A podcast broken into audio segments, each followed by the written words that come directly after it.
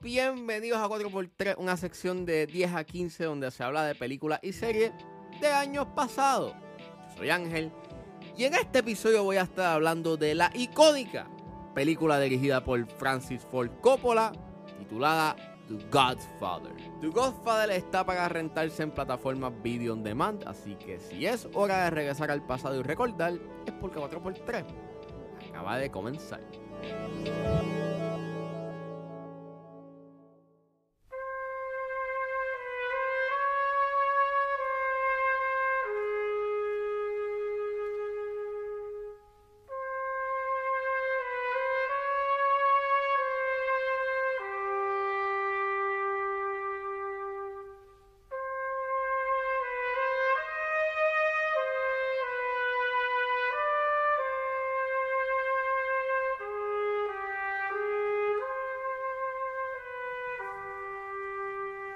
The Godfather. Es dirigida por Francis Ford Coppola. Es escrita por Coppola y Mario Puzo, basada en la novela de Mario Puzo, del mismo nombre.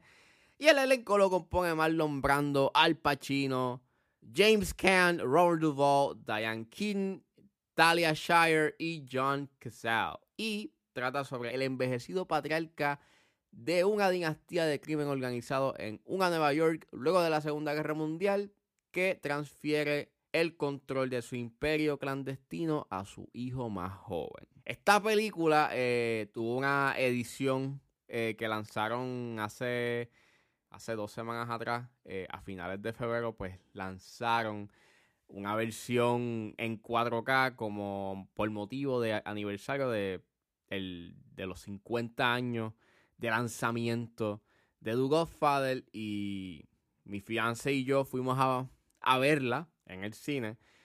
Eh, yo las tengo en DVD, eh, las he visto, me gusta mucho eh, y pues obviamente The Godfather es un clásico. básicamente es como que establece las bases de tu película de gangsters. Y no es que antes no existían películas de gangsters, pero no como al nivel de The Godfather, no con ese nivel, you know, crudo, sutil y tan dramático, es tan teatral, pero de buena manera.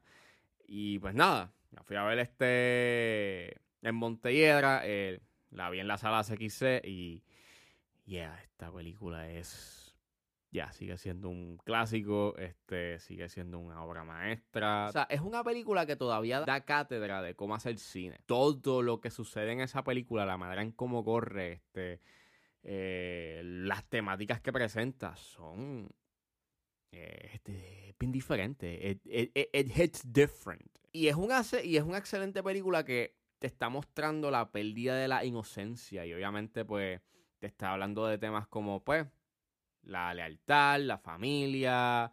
Eh, y pues, mainly también la inocencia, porque estamos viendo la caída, la lenta caída, pero segura de Michael Corleone y como este hijo que es soldado, que, que no quiere ser parte del negocio de la familia, lentamente se adentra porque pues intentan asesinar a su papá porque no quiere hacer tratos con narcotraficantes. Y la manera en cómo la película corre, que es una película que dura 2 horas y 55, pero no se siente, o sea, yo no sentí esa, esa duración es este, una película que se mueve bastante seguro, es bien interesante. Eso tiene que ver mucho porque sus personajes son bastante interesantes y de la manera en cómo ellos actúan, pues te dice mucho de quiénes son y de cuál es su conducta.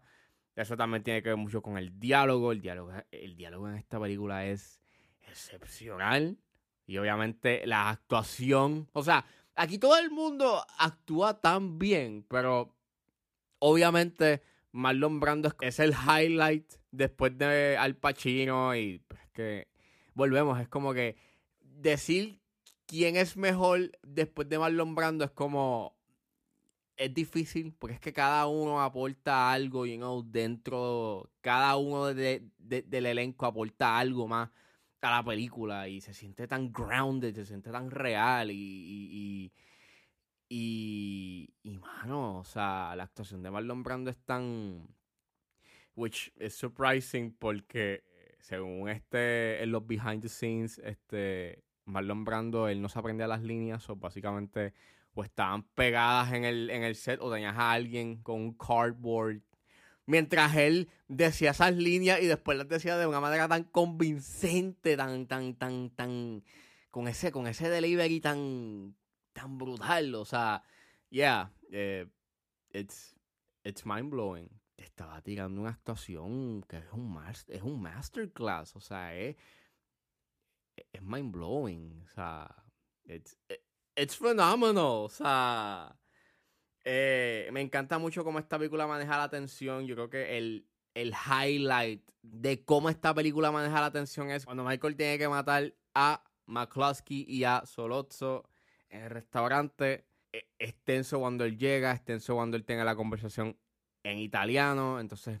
es sumamente genial de que cuando ellos están hablando este en italiano no te dan los subtítulos. Y es como que te da este mystery de qué es lo que están hablando. Tú puedes como que descifrar de qué están hablando del papá y de que no quería llegar a ese punto you know, de, de confrontación. Pero eres so.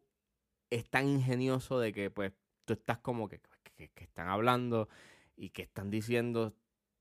And no sabes qué. So la tensión como que sube lentamente y después cuando él va para el baño y está desesperadamente buscando la pistola, it's, it's fantastic. Para después subir un poco más la tensión cuando lentamente estás escuchando eh, que se acerca el tren y ves como la mirada, eh, como Michael está mirando a su alrededor, como en este, como en este último glimpse de que está en este filo de cometer una decisión que va a cambiar su vida y va a perder su inocencia. And hace lo que hace, mata a los dos. And it's, it's phenomenal. O sea, es, excepcional. O sea, e, el manejo de la atención es brillante y sigue siendo efectivo. Eh, la, la, manera en cómo te adentra su mundo es fantástico. O sea, obviamente te está presentando el bajo mundo, pero es de una manera, en ciertos puntos elegante, pero en otros es bien oscuro, frío. Eso tiene que ver mucho también con la fotografía de Gordon Willis, que él, me encanta el uso, you know, de la oscuridad y cómo tú a, veces no puedes ver los rostros de los eh, de los actores y hasta los ojos. Y ahí te deja eh, te deja claro you know lo, lo oscuro que puede ser el mundo you know eh, del crimen organizado.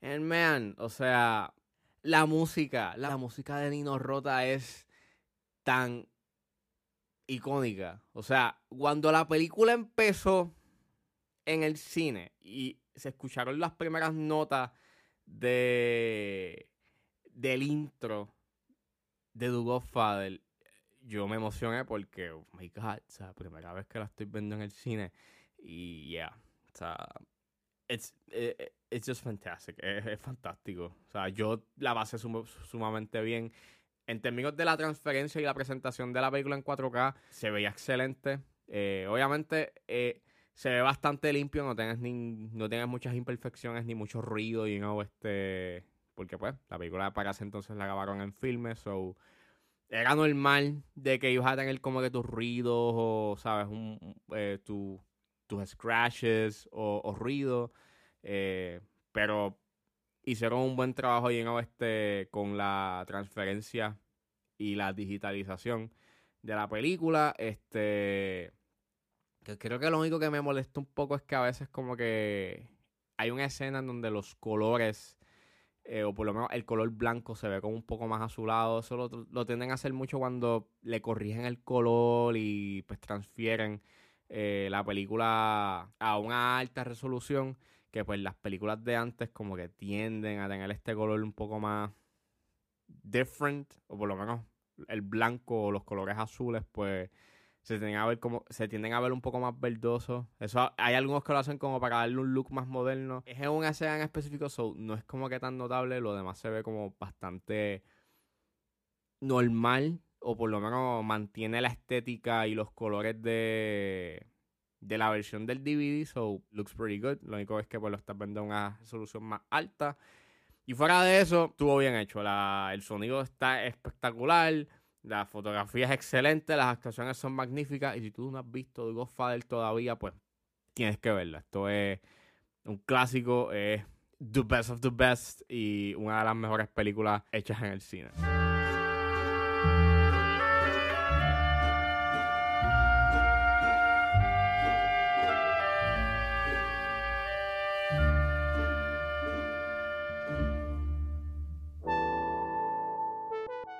Bueno, eso fue todo en este episodio de A4x3. Espero que les haya gustado. Suscríbanse a mis redes sociales. Estoy en Facebook, Twitter e Instagram como ángeles.pr. Recuerden buscarme su proveedor de podcast favorito como 10 a 15 con Ángel Serrano. Gracias por escucharme y nos vemos en la próxima.